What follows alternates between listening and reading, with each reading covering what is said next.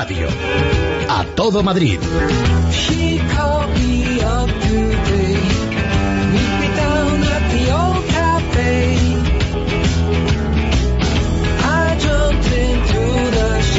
¿Qué tal, Federico? Buenos días. Viernes. Ya es viernes, sí. Ayer se apareció a los mortales el dios faraónico, no sé si Anubis o, en fin, o Gallardubis. Agochan y aparezco a tu lado. Sí. Sí, apareció. sí, apareció. Sí, era Todo jueves. él, sí. Todo él. ¿Y qué, qué dijo a los mortales? Pues sobre todo habló de los recortes de Zapatero, de lo que se va a dejar de gastar el Ayuntamiento de Madrid y también habló del- de la central termoeléctrica de Vallecas. ¿Ah, sí? Ahora lo vamos a escuchar, ahora lo vamos a escuchar. Porque lo que dijo a mí, bueno, ahora escucharéis el tono y las palabras. Eh, vamos a empezar de todas formas por la Asamblea de Madrid. Ayer hubo... Bueno, que tiene a Maru, a su maromo, lo tiene en el banquillo. Sí, sí. Pero además eh, me da la impresión de que de esta no va a salir con bien, ¿eh? Ayer intentó, de eso vamos a contar, ayer intentó que, que esto se interpretara como una especie de ataque político contra el compañero de Maru Menéndez. El compañero, digo, maromo, palomo, Palomo. Mardá, o sea, en fin. Sí, y ayer eh, a mediodía fue a los juzgados a prestar declaración. La historia es que él trabaja, es liberado sindical desde hace 10 años, trabajaba... Totalmente liberado, Eso es, por UGT, sí. Y entonces tienes que firmar pues un- una especie de carta de incompatibilidades. Si tú eres un liberado sindical, trabajas para la administración pública, en este caso para la Comunidad de Madrid, tú no puedes tener otro tipo de negocios. Y este señor pues pertenecía a otras empresas, tenía varios cargos y algunos incluso incompatibles con su puesto, porque él trabajaba en un departamento que llevaba vivienda y en cambio formaba parte de empresas relacionadas con la vivienda. Mira tú, Empresas privadas, claro. Mm. Sociedades. como decía, cuatro. a mí que no me den, que me pongan donde haya. Hay palomo, palomo. Y lo han pillado. la Comunidad de Madrid ya hace un tiempo le abrió un expediente por dos faltas muy graves. Primero por firmar una cosa e incumplirla y luego, claro, por no decirlo, por ocultarlo. Y le cambió de consejería. Y así ha estado tirando hasta que ayer fue al juez, pero vamos, eh, entró al juzgado con los ojos al parecer tapados porque no quería que le retrataran y en el último minuto levantó los dedos en señal de victoria. Pero tapándose los ojos. Sí, Chico, qué cosa tan rara, eso no se lo he puso visto ya yo la nunca, cartulina ¿eh? negra esa. Oh, qué barbaridad, pues aunque no fue con capucha ya. Nos cuenta la razón, que es quien ya en su día, hace ya varios meses, abrió todo este asunto. Dice que Palomo presentó ayer un ejemplar de la razón en el juicio para demostrar que su caso no es laboral, sino político. Ah. Ah, o sea que, por ejemplo, si sale un periódico y en la sección económica hablan de cómo ha caído la bolsa, esto no es económico, es político.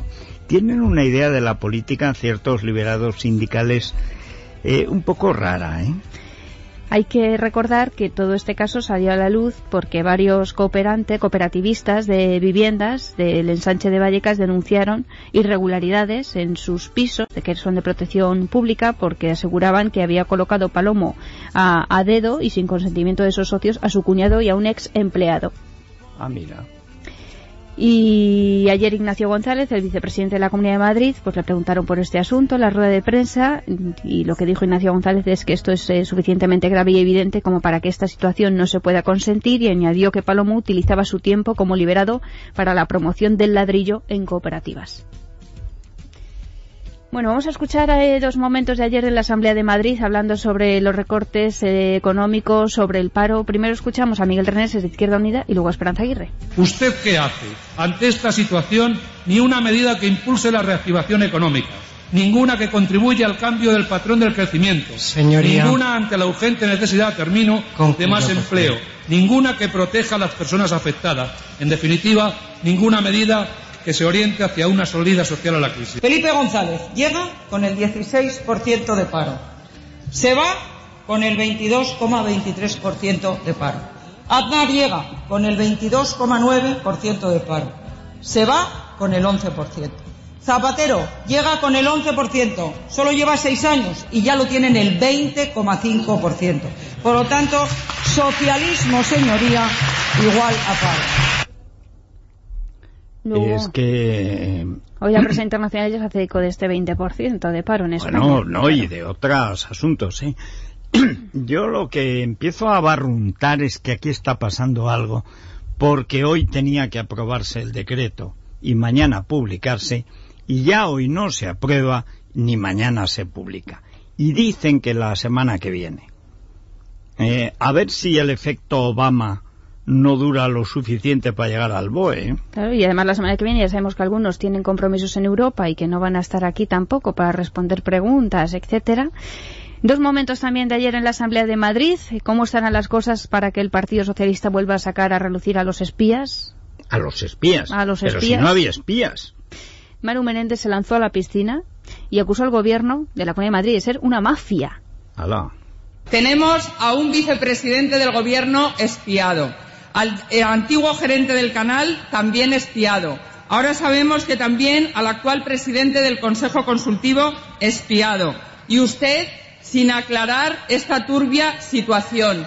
Una situación, señor Aguirre, que lamentablemente nos resulta a todos los madrileños más cercana a la mafia que a un gobierno. Lo único turbio que hay en este asunto es la intervención de su señoría en este minuto, que quiere convertir al vicepresidente de este gobierno, que ha sido espiado, él sí, y se ha demostrado en todas partes que es víctima del espionaje, lo que quiere convertirle es en un condenado reo de no se sabe qué cosas que dice su señoría.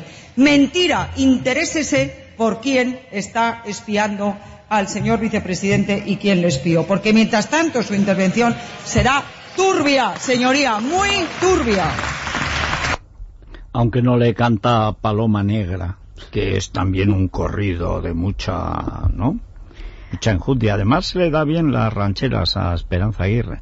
La cadena SER ha, de- ha desvelado un informe policial eh, que dice que quien espió a Ignacio González son tres detectives privados que al parecer deberían estar registrados en el Ministerio del Interior y entonces lo que ha dicho Ignacio González que si son detectives privados, por tanto, tienen que estar registrados, por tanto además no tienen que tener un secreto de profesional, sino que pueden ir a declarar y desvelar y que él además no tiene ninguna información de estos tres detectives. O sea que se podría poner en clara toda la situación. Eh, yo que creo que hay algo ahí que no encaja. ¿Por qué aparece lo de Ignacio González en medio de toda la cosa que se inventó Cobo?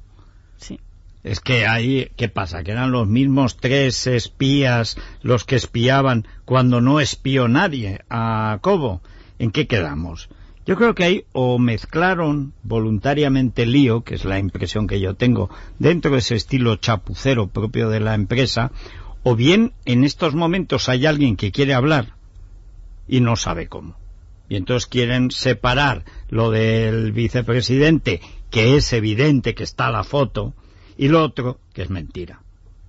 Pero, pero bueno, vamos a ver, ¿eh? porque todo lo que parece malo empeora, o sea que... Vamos con el innombrable. ¡Y que sea alcalde! ¡Que todos somos contingentes! ¡Pero tú eres necesario! ¡Viva el señor alcalde! Numeral, numeral, viva la numeración. ¿Quién ha visto matrimonio sin correr amonestación? Ah, numeral, numeral, viva la numeración. ¿Quién ha visto matrimonio sin correr amonestación? Pavo real, uh, real. Bueno, ayer se apareció a los mortales eh, Isis, o Anubis, u Osiris, en fin, alguien muy faraónico y muy egipcio. Sí, y lo que dejó claro es que los vecinos de Puente Vallecas no tienen esperanza ni salida porque según el alcalde no tienen derecho a una vivienda. A los ocho familias que fueron desalojadas esta semana tienen que quedarse en la calle porque no les pertenece re- eh, no les pertenece derecho, no tienen derecho de realojo. Y es que lo dijo tajante, serio. Vamos a escucharle. Ninguna de las siete familias que fueron desalojadas el pasado martes tiene derecho a relojo y no lo tienen porque no cumplen los requisitos para ser realojados en una vivienda pública de protección. El acceso a la vivienda pública no es un derecho universal, sino que está atasado a aquellas personas con determinadas necesidades y, por lo tanto, aquellos que no cumplen estos requisitos no tienen ese derecho al realojo. Pero vamos a ver, estos no tenían, eh, no eran propietarios de sus casas. Claro, las ocho familias, eh, hay algunas que tienen los contratos. Hay otros que son ocupas, llevan 11 años de ocupa. Pero como ya hemos recorda- he recordado, pagando el IBI. Y además empadronados en esa vivienda, que les- eso se lo ha permitido el ayuntamiento. Pero es que hay otras personas que tienen papeles.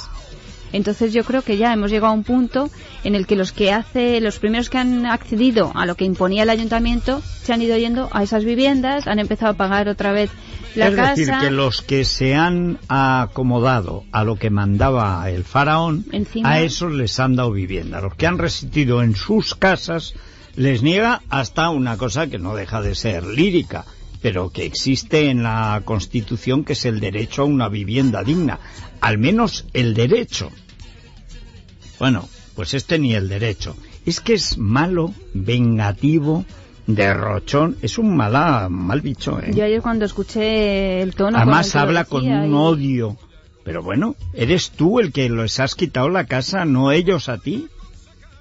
Además no, que estamos hablando de gente que se está en la calle y ahora mismo acampada. ¿Cómo se puede decir con esa frialdad? El derecho a una vivienda, bueno, No, frialdad y odio. Porque es que es un tono de odio. O sea, es que es que es malo. Anubis es malo. pues estas últimas palabras del alcalde pues ha dejado tocados a, a los vecinos, que desde luego están muy desanimados, pierden la fe cada día y eso sí, dicen que el alcalde pues tendrá que responder de todo esto ante los tribunales. Igual que nosotros demostramos que tenemos la titularidad de las casas, igual que demostramos eh, todo me- eh, ante los jueces, a ver dónde puede demostrar eh, que no tenemos derecho al relojo eh, de una propiedad que, que le hemos pagado. Sinceramente, como nos vamos a sentir mal, no creemos en nada, es- estamos esperando a que realmente exista mm, alguien que, que reconozca eh, nuestros derechos y que dé eh, por asentado lo que lo que están haciendo. A mí lo que me parece, si dijera, son 7.000 familias. No hay dinero para... Estamos hablando de siete familias. Es decir, esto no lo hace porque es muy borde. Porque Anubis es un dios muy malo. O sea, porque es que siete familias, pero si a cualquier ocupa le regalan y tal, pero si es que en Shanghái eh, hicieron dos pabellones en vez de uno. O sea, es que es por puro No, despotismo. es que los ocupas no les trata así. Bueno, a es los que siguen ocupas, vamos, ocupando los enorme edificios. respeto. Ir a Alicia Moreno a limpiarles los zapatos si hace falta. Les ofreció en su momento subvención. Es que O es, sea, es que es, es, es, eh, es un, es un caso de psiquiatra, ¿eh? Lo de este tío no es normal. O sea, este odiar al pobre, al indefenso, que son siete familias. Es que dijéramos, no, es que tienen que llenar la cárcel del pueblo. No, son siete familias.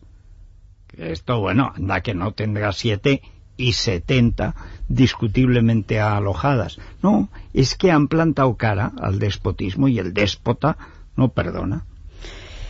Esta mañana ha estado Gallardón en la cadena SER Bueno, para decir... vive allí. Dice, ha estado. Allí es. Luego está en algún otro sitio. para decir que eh, pues que él lleva a cabo una, una política económica austera Ajá, y que de hecho Madrid se pondrá al frente de la recuperación económica. ajá. Vamos a escucharle. tenemos ciento y pico cargos de confianza. Somos una administración austera y, por lo tanto, eh, creo que podemos presumir de tener una administración eficiente, con nervio, con músculo y capaz de hacer muchas cosas. Y, por cierto, con una presión fiscal bajísima, bajísima. Yo le doy el dato, eh, pues, por ejemplo, eh, que de cada 100 euros que pagan de impuestos los madrileños, solamente 7 son para el ayuntamiento. Los otros 93 se los reparten la comunidad autónoma y el gobierno de España. Con toda sinceridad, creo que mm, es muy difícil hacer más con menos. Se le escapa la risa, porque como él sabe que está mintiendo, en los impuestos no incluye las tasas, claro. Que este es el viejo truco. Dice, no, impuestos no. Tasas sí, pero la tasa es dinero, igual. ¿Y las multas? Bueno, pero todo lo que... Ambiciones. O sea, tú ves, el, había un ayuntamiento que estaba en un sitio estupendo frente a la Torre de los Lujanes, donde penó un año Francisco I de Francia que se jorobe, al menos en su tumba. Bueno, había que venirse a Ambiciones. ¿Cuánto ha costado Ambiciones? ¿Cuántas veces ha retelado y reencerado eh, ese monumento a la egolatría y a la ambición? O sea, ¿cuánto ha costado esta fantasía totalitaria de este déspota? O sea, pues muchísimo dinero.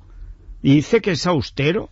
Pero hombre, si viene de Shanghái de inaugurar dos pabellones, cuando había un pabellón de España. Le hemos escuchado decir que solo existen algo más de 100 altos cargos, asesores. Bueno, entonces Cargos que, de confianza. que- entonces Eso que es. meta en la cárcel, o por lo menos que le ponga una querella al del PSOE, Sí. que ha dicho que hay 1.525 y lo ha explicado. Vamos a escuchar a David Lucas. un señor que a lo largo de estas fechas en los que los ciudadanos madrileños lo están pasando mal, pues ha gastado 509 millones en el Palacio de Cibeles. Podía empezar recortando ese gasto innecesario. Eh, este señor que cuando los madrileños lo pasan mal tiene 1.525 altos cargos que cobran unas cantidades muy importantes de dinero. Podía empezar por reducir esos altos cargos. Un señor que gasta y gasta y despilfarra los recursos de los madrileños, los impuestos, que ha incrementado en un 115% o dispara la deuda que ya asciende a más de 7.000 millones de euros en la ciudad eh, de Madrid. Ah, me choca lo de es austero en el estilo Louis Vuitton. O sea, somos austeros millonarios. O sea, que es una austeridad relativa. Ahora, tiene narices que venga uno del PSOE a decírselo, pero claro, el que está en la SER es Gallardón. Sí, Porque claro. el hombre de la izquierda en Madrid es Gallardón. No es este David Lucas, no es Lisabeski, no lo era ni siquiera Leguina, es este. El poder fáctico de la izquierda, de Polanco y toda la... de Bono, de asociados, es Gallardón. Está en el PP como podría estar, eh, no sé, Desde luego, la libertad de expresión, a quien tiene que tener miedo, claro. si llegara el momento, Bueno, desde es, luego, es una, yo lo de decir es una administración austera, es que es una burla. O sea, es que, es que hay 5 millones de parados en España. Y en Madrid si se recupera será porque Esperanza Aguirre no hace lo que él. 500 millones de euros para el palacio ese grotesco. ¿Por qué grotesco? y suma y sigue. Bueno, es que, es que ya se le quedó pequeño antes de inaugurarlo. Está comprando y alquilando manzanas alrededor. Que están vacías. Bueno, O sea, alquila locales que llevan ya un par de años alquilados donde todavía no han empezado a trabajar y ese alquiler cada mes va pasando. es que él es así, austero. Se podrá coincidir o discrepar.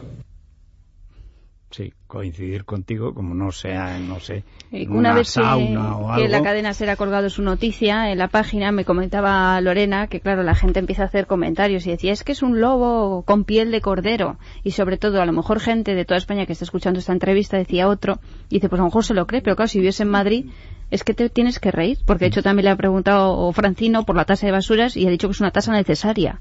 Sí, no todo lo que gasta él es necesario. Ahora, a mí no me convence lo del lobo con piel de cordero.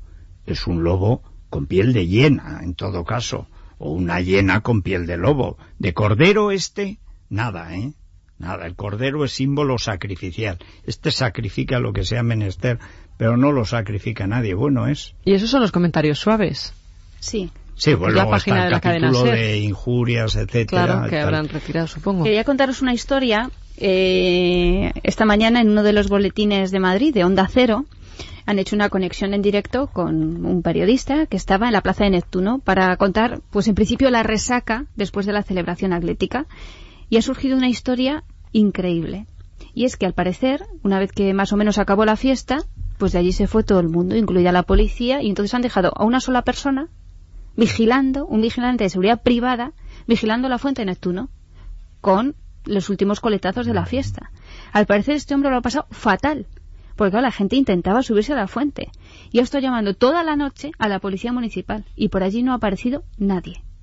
Vamos a escucharle. Me dejaron solo y aquí un montón de borrachos, un montón de gente molestando y custodiando un vigilante solo, pues todo lo que es el tema de la pasarela de subida, han subido a Neptuno. He tenido que bajarlos y como ha visto ahora, pues este señor también un poco impertinente y así toda la noche. Se llama la policía, la policía nos ha presentado y aquí yo solo, que no somos ni autoridad ya, no somos nada, pues no se va a hacer nada.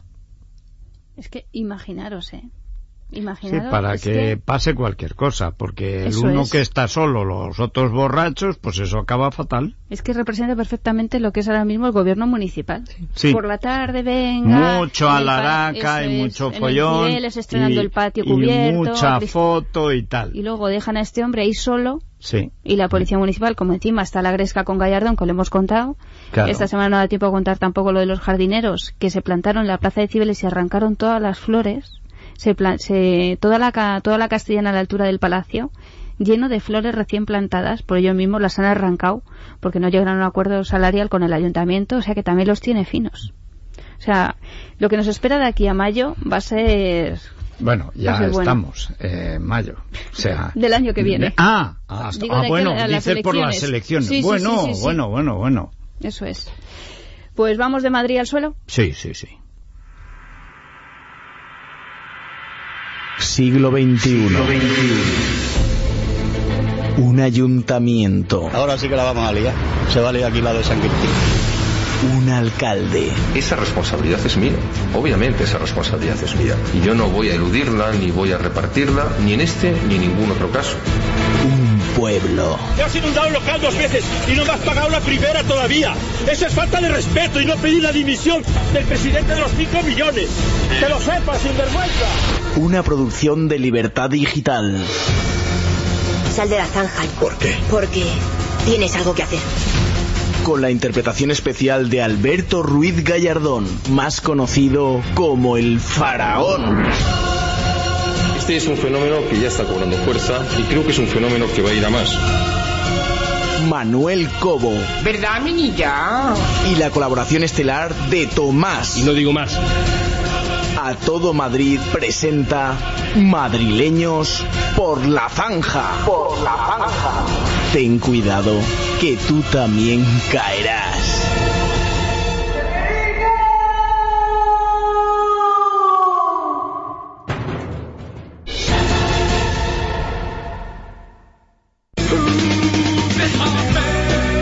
No podemos firmar una especie de petición pública destituyendo, para destituir a Gallardón por indeseable y por malversador? Y además, ¿qué piensa hacer? ¿Obligarnos a todos a comprar coches eléctricos?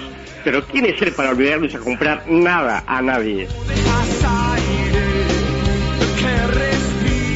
Pues trae de cola esto del coche eléctrico, que ya sabemos que en el centro de Madrid tienen los días contados y los taxistas también, los pobres, que ya les van a prohibir el gasóleo y vete tú a saber. Yo es que, de verdad, yo no entiendo cómo no hay un conflicto de orden público brutal. O sea, porque yo he visto pocas veces una cosa tan provocadora, tan despectiva para la gente, tan profundamente estúpida, irracional. O sea, lo de ayer cuando me contabas que cuando funcionen todos los puntos, a lo mejor se pueden cargar 900 coches, Eso es. o sea, Pero 900 coches en Madrid es un atasco en Puente de Vallecas.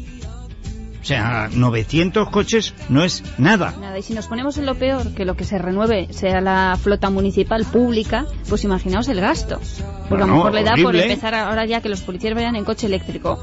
Que Ocho horas cada Claro. enchufe. Los Y que no puedan perseguir a los cacos porque tienen que cargar el coche. Claro, que claro. esa es otra. Bueno, esto está bien, porque el truco del policía un poco cobardón, que llega un poco tarde con el coche eléctrico, es que además no tendrá más remedio. Cuando llegué ya se habían Se me ido. apagó la Vaya. Claro, es que como va, pues es que no corre, ellos llevaban un BMW y yo gasolina, pues tenía el, el eléctrico Claro. y... Además cargué ya el móvil en el coche y otra Eh, vez ya claro, y, eh, me quedé, me quedé a mitad, claro. sí. En fin. Bueno, te veo el lunes. Aquí estoy. Bueno, A las 7 a volvemos. las 7. Es radio. A todo Madrid.